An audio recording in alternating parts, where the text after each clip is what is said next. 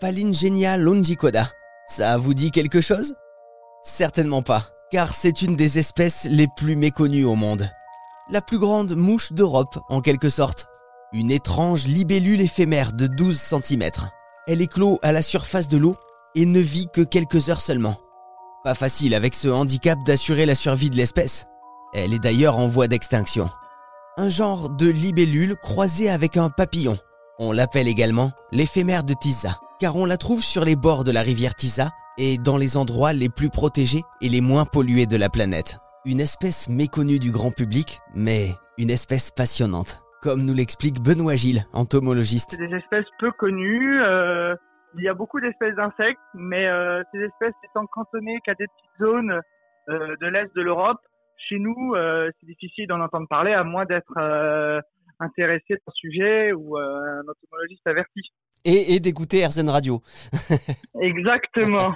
Et alors les éphémères du Tisa sont aussi une espèce euh, méconnue parce qu'on ne peut pas euh, les voir partout. hein. Elles sont très localisées à un certain endroit et notamment des rivières très peu polluées. les individus s'écartent très très peu de l'eau, contrairement à d'autres espèces qui peuvent aller d'une rivière à l'autre. Euh, là, les femelles euh, restent vraiment, euh, euh, s'écartent pas et volent vraiment à la surface de l'eau. S'écartent pas de la, de la zone vraiment de ponte.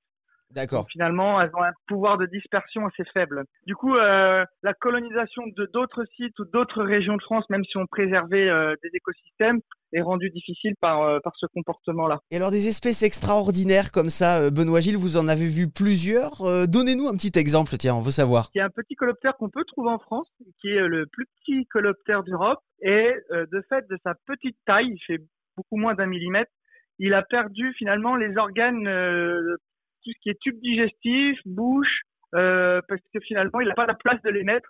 La miniaturisation fait que bah faut faire des choix. On peut pas tout avoir et donc euh, la nature a fait en sorte d'enlever euh, le superflu qui est dans le tube digestif. Euh, il reste que les organes sexuels euh, et de quoi mettre euh, un ou deux œufs. Ah ben il faut, faut, faut connaître les priorités, hein, faut, faut choisir. Exactement, c'est exactement ça. Et des espèces comme ça extraordinaires, j'imagine qu'il y en a encore plein à découvrir ou que vous, vous connaissez. Comment vous en êtes venu à, à devenir euh, entomologiste, Benoît Gilles? Ah ben ça c'est euh, quelque chose qui est présent chez moi depuis toujours. Je suis né comme ça. C'était d'abord euh, l'attrait euh, bah, des petites bestioles qui traînaient dans le jardin. Et puis bah, c'est une passion qui n'a jamais passé et qui s'est développée.